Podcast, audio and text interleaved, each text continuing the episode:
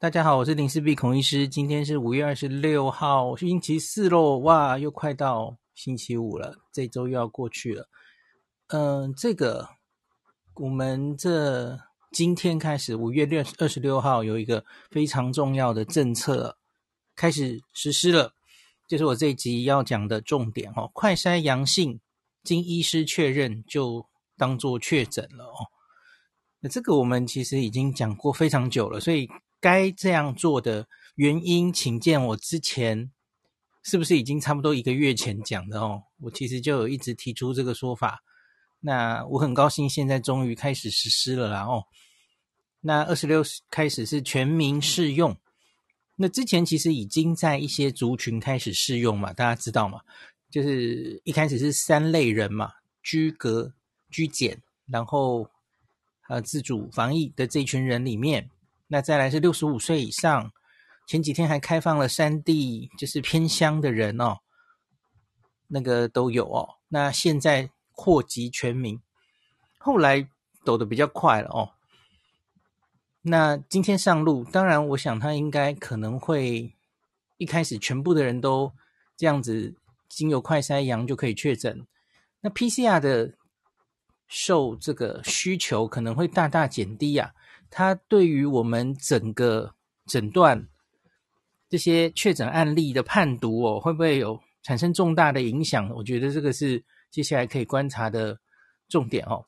那可是我想，它应该一定是一个不得不然的方向啊。之前其实讲过一整集哈，我简单的讲，其实就是我觉得我们前半，我我觉得期末考大概考到一半了哦。我们前半在这个北北基桃这里冲到。我觉得现在大概已经在高点了哦，冲到高点这个途中，我觉得我们你要说做的还可以改进的地方，我觉得就是我们被轻症瘫痪了。当然有一部分是也许之前没有想到的，就是所谓的保险之乱哦，太多人需要保险，那也有请假需要请假的人需要冲来做 PCR，然后结果前线人员被他瘫痪掉哦，冲来急诊，然后筛检站哦。这个可能是原本没有预期中的事，特别是保险之乱了哦。那现在是终于有比较解决了哦，比方说有一些数位证明嘛哦，然后呃，现在是我觉得就是我们不能让这些九十九点七几的轻症无症状都跑出来需要做 PCR，这是很荒谬的哦。我已经跟大家讲过很多次了哦，就如同新加坡的 Protocol Two 的意思啦哦。这这群快筛阳的人，他是有传染力的，然后你还叫他出来在医院、在疾检所排队哦，他原本没有阳性，他都排成阳性了，对吧？那那没有必要嘛，哦，那这些人你你帮他多做个 PCR 才能算确诊是干什么嘞？就是浪费人力、浪费检测，然后其实也是在民众心里造成莫名的压力哦。我去排这些 PCR，然后我排几个小时才排得到，这这其实是不需要发生的。那我们现在疫情比较往中南部了哦，现在应该一些什么法传系统也有优化过了哦，唐凤有出手嘛哦，然后有什么新系统上线等等的，那现在也可以不需要经过 PCR 了。我希望中南部可以走得比北部更稳一点哦，度过这个下半场的期末考哦。那。这个在昨天的记者会，当然指挥中心花了很多时间说明啊，啊，为什么在今天我们开始修改这个 COVID-19 病例定义啊？那只要这个民众使用家用抗原快筛检测阳性，经医事人员确认，其实应该是医生啦，不是医事人员哦。医师确认就是确定的病例，那他还是经过一个医生确认的过程了哦。那这个，呃，这个记者会上是这样说的哦，那个本土疫情持续升温，且考量全台已经进入大规模的流行阶段，为了保全公卫防疫跟 PCR 的采检量能，这很重要哦。PCR 应该用在刀口嘛哦。这几天其实也有老师提出来哦，其实我们比较担心的，学理上比较担心的，其实应该是伪阴性啊，有一些有风险的人哦。也许他裁剪的，呃，不标准哈，或是它病毒量还很低的时候，诶，它验出来快筛是阴性，可是问题它很可能还是你用 PCR 验，结果就准了哦。医医师人员帮他采，然后他才抓得出来。那这跟这种人，他也需要赶快确诊，赶快治疗嘛，吼。所以这个叫做 PCR 用在刀口啊，应该用在这些人，而不是用在九十九点七七几 percent，反正也不需要给药的人了，哈。好，那病例感染后易产生严重并发症或死亡高风险族群，尽速给予药物，降低疫情恶化。病情恶化的风险，哦，就是经过快筛就可以给药，哦。那这个咨询专家，那修订了这个病例的定义，哦。那从今天开始，不分年龄族群，经医师人员确认，或是由医师人员执行抗原快筛，医师人员帮你做，那当然也算哦。结果阳性即可判为确定病例。今天开始实施哦。那庄仁祥提醒民众，这个预约视讯的诊疗，或是前往社区筛检站、医疗院所，包含卫生所，请医师现场评估确诊快筛阳性结果的时候，请配合以下几点。就是你你有看到哈，他其实有现场的选择，也有视讯的选择。然后我看现在大概在记者会上，或是你看双北各自。我我没有力气看全部县市的记者会了，我大概双北都会瞄一下哦。那这两天大概就是强调说，假如年轻人哦，因为我们比较熟悉这个三 C 这些哦，这个视讯了，那老人家可能会有这个数位落差嘛哦，那所以能够的话，我们尽量就是线上预约好，然后线上解决哈，这是比较干脆嘛哦。我觉得特别是假如你是没有。不管你有没有用药风险啦，吼，比较相对年轻会会上网的人，我相信在听 Clubhouse 的朋友应该大概都都蛮会操纵这些电脑什么的啦，吼，手机哦，因为预约视讯诊疗主要就是你要上网的能力，然后通常都是用 Line 嘛，哦，我老婆最近也都在看那个视讯诊哦，她昨天开了二十几个 Paxlovid。开得她头晕眼花，因为她是小儿科医师嘛，他对这些成人科的药其实不是很熟悉哦。你看现在其实就是医院要大家总动员哦，你看小儿科医师也要帮忙看所有的这个成人的病患哦，很辛苦哦。其他科的医师好像也会要支援什么的啦哈。那总之就是呃，可以线上解决，当然是最好哈。你就线上预约，然后。完全不用出门，你就完成了确诊的程序。有需要开药就领药，就直接开，然后送药到到你家，或是你请家人去拿，这个都是可以的哦。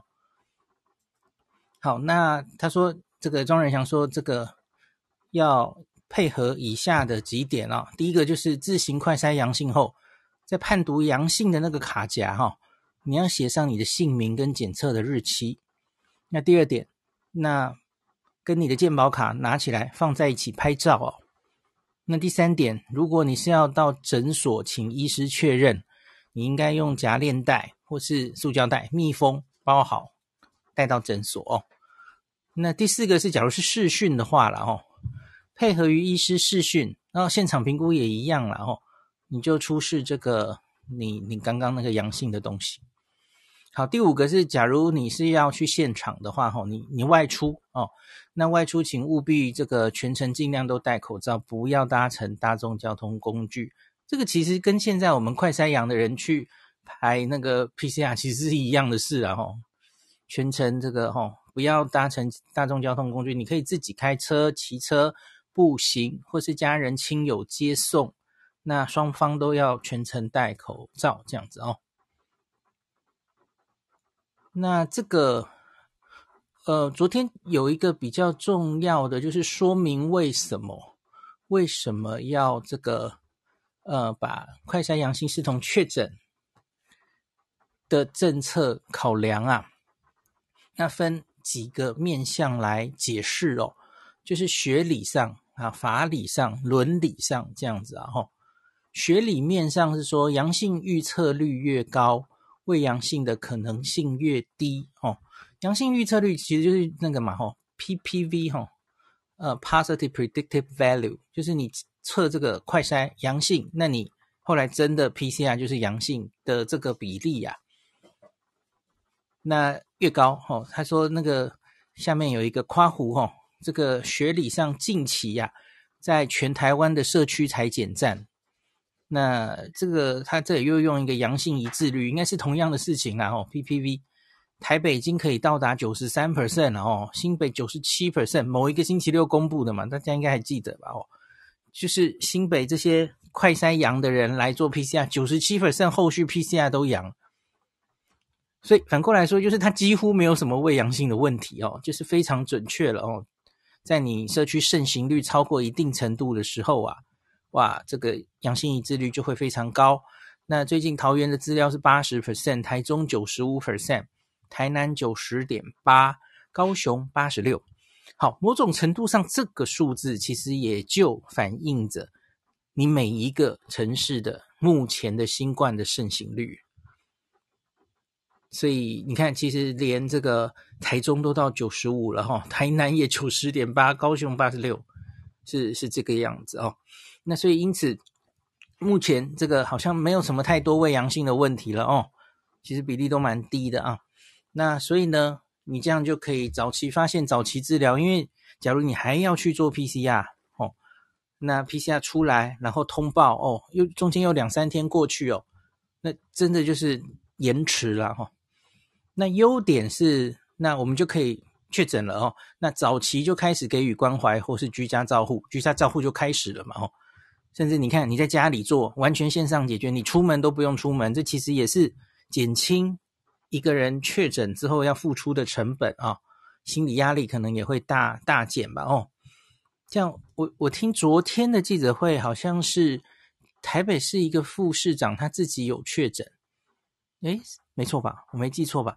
他就分享他自己在家里就线上看诊，然后他说医生很亲切解决他的问题，然后。晚上马上送药到他家哦，他觉得蛮有效率的哦，类似这样子的哦。那越早投药哈，这个预防高风险者染疫的重症死亡，这是这样子做的优点了哈。那缺点其实就是一直阿中为什么这个月都迟迟没有全面实施的一些原因，他其实也常常跟大家解释嘛。主要我跟大家讲过嘛，他考虑一些法律面上的问题哦。那第一个，因为可能这个胃阳性会造成不必要过当的人身自由限制哦，这是在法理面上面哦，因为我们会让这些人去隔离七加七嘛哦，然后他身边的人也会三加四，或现在当然有些人变成零加七就是了哦。那可这些就是传染病防治法让这些人限制大家的人身自由，可是你万一有一些伪阳性，他不是真正确诊的话。那可能会有法律问题哦。那另外就是伪阳性，假如造成过度诊断哦，有非必要的投药治疗哦，这是伦理面哦。你就是这个药又不是没有副作用的哦，那你你吃了，假如出事了哦，结果回头检测这个人完全没有新冠的话，那那超尴尬的嘛哦。那那时候考虑的是部分县市的阳性率一致性，假如比较低的话哦。那那在那一些县市可能会造成大量的伪阳伪阳性哦。那是之前一个月的时候，比方说只有双北非常高，可是为什么指挥中心没有全面实施的一个理由哦？那阿中其实在记者会上还说了一句话说，因为因为双北其实喊了很久了哦，双北就说快筛就我们就确诊直接确诊，呃大概至少一个月了吧哈、哦。那双北那时候其实很早盛行率已经到了一定的高度。那所以双北喊得很早哦，那可是阿中就记者会上就说一句说，假如这个诶双北率先实施哦，他担心会不会有别的县市的人想到双北来诊断哦。其实这句话我自己听得不是很懂嘿，我觉得真的有这种有这种问题吗？快，阿中是担心说别的县市买保险的人。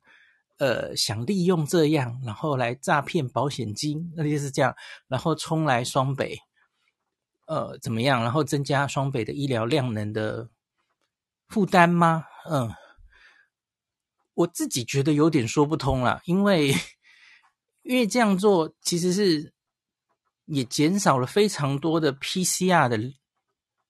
走，我们出去设这些筛检站，也都是医护人员出去设的嘛。它减少了大量那边的量能，哦，那那边的医疗的浪费，哦，然后省下很多这个 PCR 做的检查，呃，然后又很多好处嘛，哈，提早就诊断了，然后让大家可以提早开始隔离，不用再出来互相污染，然后又可以提早给药，哈，所以。你你说的这个弊哦，真的有超过它带来的好处吗？我个人其实觉得有点怀疑啊。那因为就如同之前很多那个什么居家照护，也是新北先喊的嘛，新北就先行了哦。那我觉得，假如你可以在我我大概一个月前的脸书也是这样写的嘛，你在盛行率比较高的县市先开始做，我觉得不失为。一个方式嘛，吼，好，可是其实现在就讲这个也无济于事了。总之就是好了，那现在就开始做了啊。他说这个全台湾的一致率其实都已经高了。其实这有一个另外一个问题，就是假如现在双北开始往下坡走哦，那三四个月，呃呃，不是三四个月，不会那么久了，也许了三四个礼拜，比方了哦，已经开始走下坡，那这时候双北假如。因为你知道，这个全台湾的疫情本来就不是同步的嘛。现在中南部在走上走上这个高峰，那北北基桃、花莲、基隆、呃呃新竹这些地方，其实可能在高点准备下来了。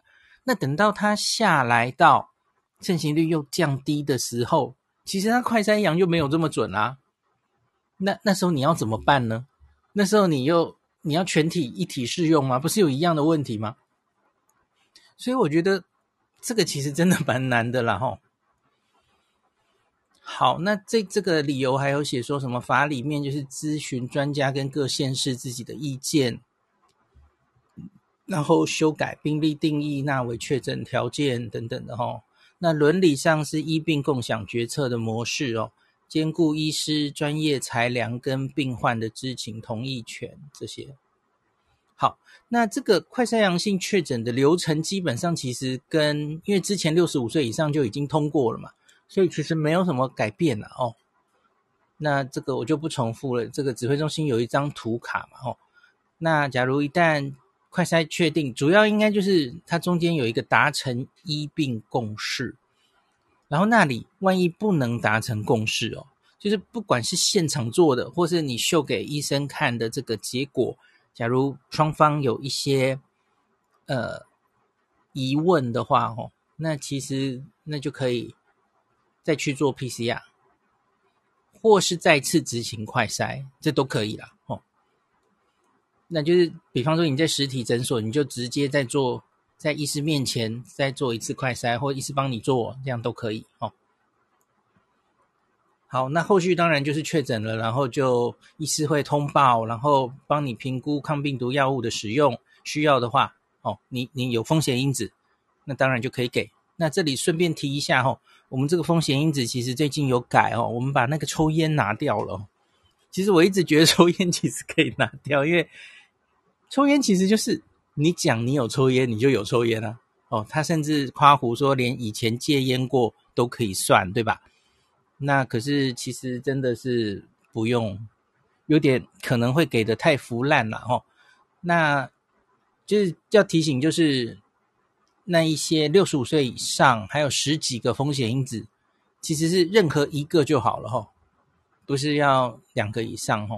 所以其实也蛮容易符合，假如你有慢性病的话哈。好，那这个再讲一个是，虽然说现在快筛阳经卷诊断确诊，可是有六种情况仍然是可以做 PCR 裁剪的齁。那也有一张图卡这样写齁。第一个就是刚刚也有提过的嘛齁，执行快筛，可是对快筛结果判断还是有疑虑。那第二个就是医生跟病人没有办法达成共识哦。那就在就去做 PCR 哈。那第三个是，假如这些阳性确诊者哈有住院需求，要准备要住院哦，那那时候也也可以做一次哦。那第四个就是这个，我觉得是重要的哦。抗原快筛阴性，可是医师怀疑很像感染哦，各种因素都觉得像哦，接触史或症状等等的哦。那特别是有新冠重症风险因子的哦，那值得做哦，非常值得做。那第五个，这个快筛阳性是第一线的医疗工作人员哦，因为他可能要要在在上班等等的，因为人力的关系哦，必要的时候二十四小时内可以 PCR 复检哦。好，那第六点，他可能只是写一个，呃，就是说因应这段时间政策在交替。抗原快筛阳性者仍可到社区筛检站进行 PCR 检测哦。现在还是有社区筛检站嘛？可是因为 PCR 的需求可能会大减，所以它可能会转型哦。现在还不是很确定会怎么样转型，有有说是可能要把它转型成给药的点哦。呃，不是很确定。那我有听到台北市针对车来素。因为车来素其实是，因为假如我们要把它改成给药点的话，哦，车来素那个环境其实不太适合，就是讲太久的话，哦，因为通常评估要不要给这个 Paxlovid，平均好像大概要问个二十分钟。假如这个人有慢性病，有用很多药的话，哦，那那个开车那样的地方不太适合一次问二十分钟，哦，所以台北市有说车来数尽量还是。呃，不，不要，不要去拿药这样子哦。好，那我看一下别的县市应该也有新闻。OK，好。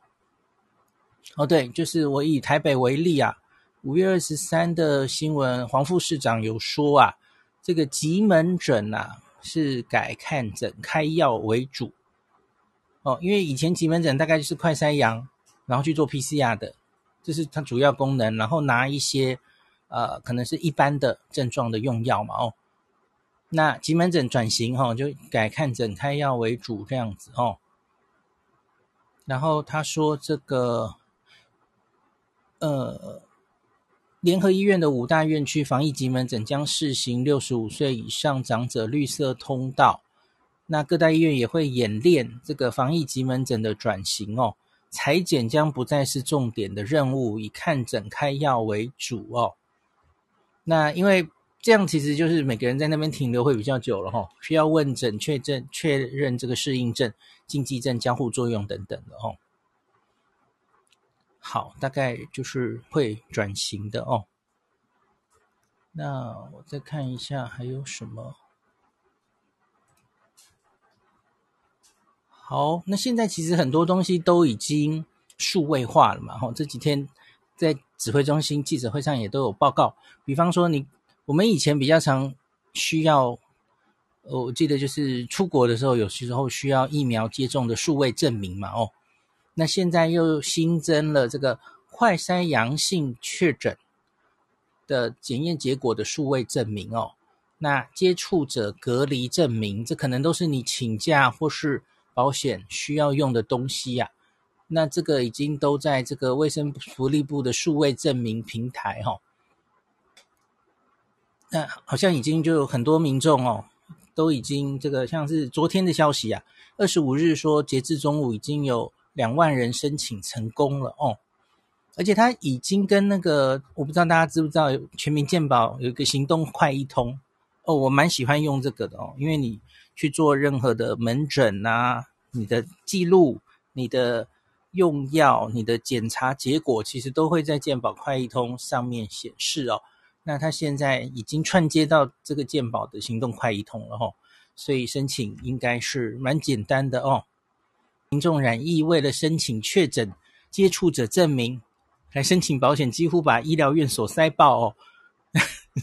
所以这个是赶快紧急使用这个新系统，并将相关文件都电子化，才化解了危机啊！终于，呃，有往好的方向走就是了哈。好，这个大家有需要的话可以试试看。好，所以这个今天才上路啦，所以到底会做得怎么样？我觉得可能还需要几天的反应哈。所以我在想说，我们下一次开房的时候，哈，那再看看要不要请大家上来发言，不管是你自己遇到的哦，或是你是前线医护医医师等，你你自己遇到什么样的问题等等的哈、哦，可以请大家上来畅所欲言哈、哦。再累积几天好了，就也许问题会越来越清楚哦，因为今天才刚刚上路嘛哦，我觉得可能还还问题不是很清楚哦。那我老婆应该也会遇到啊，我再问问她。她今天值班，她不在。好，那今天就讲到这里。啊，等我一下，你们有没有听到外面有雨声呢？雨又下得好大哦。我去把窗户啦关起来。等一下，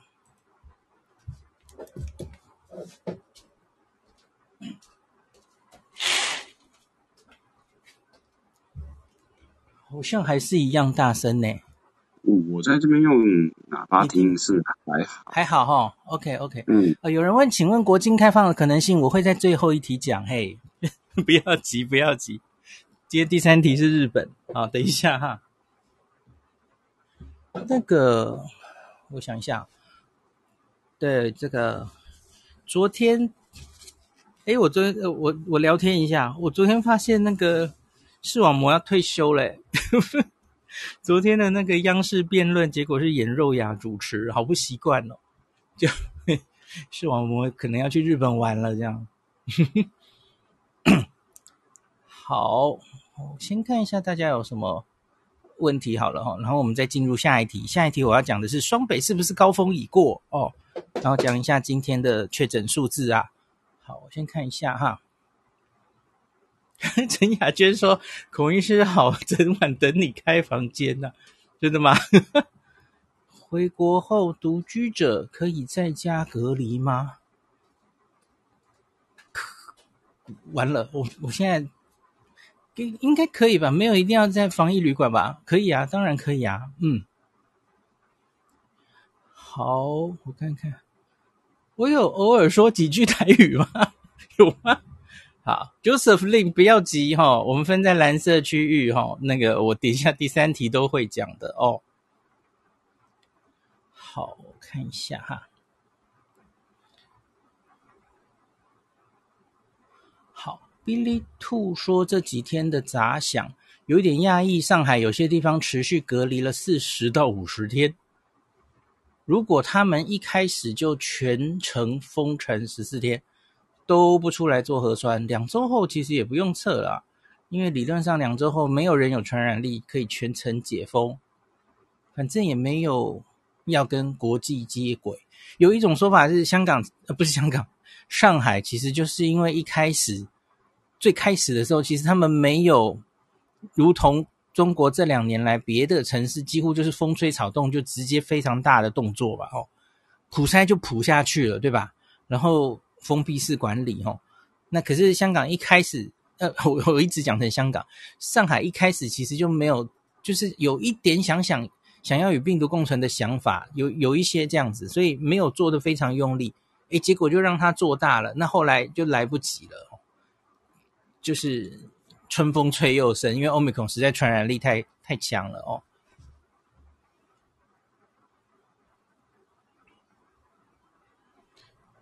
好，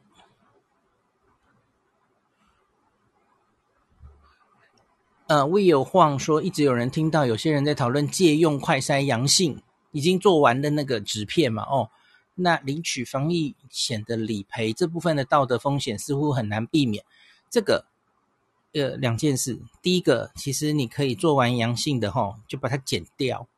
虽然虽然好像是不是有点难剪，我是没有剪过。或者我觉得那那你就把中间那个试剂阳性那边用什么色笔或什么把它涂掉嘛，把它毁掉嘛，就没有办法用了。这是第一个哦。第二个是我记得邱正寻老师有接受访问，他就说我们刚刚讲过了很多快筛阳就直接确诊，他对整体医疗量能好、哦，对减轻前线人员设这些 PCR 筛检站的负担，瘫痪前线。这些还有医检师等等的哦的的种种好处，提早给药的这些好处，我觉得这些好处完完完全超过了你担心有人会造假的这个好这个坏处因为我觉得现在你应该要最在意的是医护人员前线量能，医护人员会不会崩溃？我个人回头来觉得我，我很为他们觉得心酸，就是多做了一个月的 PCR，然后轻症瘫痪了前线哦，我我觉得这个是很可惜的事情哦。其实理论上，我们应该让这些裁剪的人员都收回来，好好的照顾我们的重症。我们的重症死亡率可能可以压得更低，这才是现在的重中之重。我觉得非常可惜，应该可以早一点做的哦。好，OK。有人问说，同住家人一一确诊 PCR 阳，自己怎么筛都是阴性啊？哦，那所以你在暗示你是天选之人喽？最近有新闻上有写的哦。但是当第一个家人快筛阳后，我觉得自己体温偏高，本本身有过重，打三剂高端，然后和确诊 PCR 的家人一起吃饭过，目前第四天，嗯，怎么筛都是阴性齁。嗯，假如你已经筛过多次了齁，因为因为。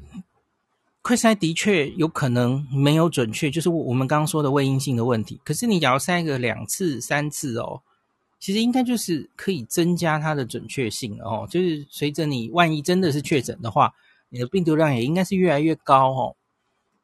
那会是这么倒霉，说你是做的方法的问题，就是一直没有采到很好的简体吗？这个在你做越多次之后，这个机会是越低的哦。那所以我觉得其实不用太担心这件事了哈。就算你这个，你说你只有体温偏高啊，真的在发烧的话吼，你真的这么在乎的话，那因为你是你说你过重嘛，你是有风险因子的人，那我觉得你就符合我们刚刚说的啦吼，你还是该做 PCR，所以你你也许可以再去筛检站。我我猜现在筛检站应该人没有这么多了哦。这几天特别又下雨哦，我觉得其实你可以去做一下哦，因为你其实真的是高风险，对吧？然后你你又家人都确诊了，你的确非常有感染的可能，对吧？那我觉得你是可以去确诊一下的哦。呃，有人说快筛用折的其实不难哦，哦，其实我觉得这就是大家阳性的就把它毁掉吧，这样就不会有别人拿去的这种方式的的的这种担心嘛，哦，好。有人问说：“我雅培的快筛说明书上写判读时间不要超过二十分钟，那么视讯看诊要在医生面前做吗？还是无关时间？”对，无关。他现在我刚不是有那个流程吗？就是你把你已经做完的结果，嗯，写你的名字、写日期，跟你的健保卡一起拍照，然后因为你跟医师视讯看诊的时候，你可能是 Line 嘛，吼，你就直接把那个图片丢给他。然后视讯的时候，你就把那个诶晃一晃，诶这是我我真的有做哦，这样哦。我觉得这个其实是相信大家啦，好、因为你真的要做假的 的话，医师其实也搞不清楚那是不是你二十分钟前做的。可是我觉得那就是相信大家哦。所以这现在所有就是感染已经这么多的时候，本来就是诉诸大家的公民素质哈、哦，就是以大家都是嗯。该怎么做就怎么做了哈，不要造假或是怎么样的哈，以良善的方 方式出发，这样子就相信大家哈，没有在造假的这样子哈。好，有人问，只有台湾有保险之乱吗？对不对？还有泰国，泰国因此好像倒了几家保险公司，然后后来是政府帮他们接手接管哈。对，所以我们有泰国有发生过，可是其他国家几乎都没有发生过。感谢您收听今天的林氏璧孔医师的新冠病毒讨论会。如果你觉得这个节目对你有帮助，喜欢的话，欢迎你推荐给你身边的朋友，或是在 Apple Podcast 上面留下评价，后也可以留言哦，五星好像每天 都可以留哦。希望大家当我的种子教师，推广正确的新冠卫教，以科学防疫，不要只以恐惧防疫。行有余力的话，欢迎您赞助林氏璧孔医师喝杯咖啡。让我可以在这个纷乱的时代继续分享知识，努力做正确的新冠相关卫教。如果你想看到更多孔医师分享的新冠疫情相关资讯，或是林氏必发的日本旅游资讯，欢迎你加入脸书上的日本自助旅游中毒者粉丝专业，那或是我也有 LINE 的官方账号，或是 Telegram。那这一些连接都在 p o c k e t 前面的我的电子名片里面，可以在一个页面就看到我所有的发声管道，都欢迎您加入。那我们就下一集再见喽。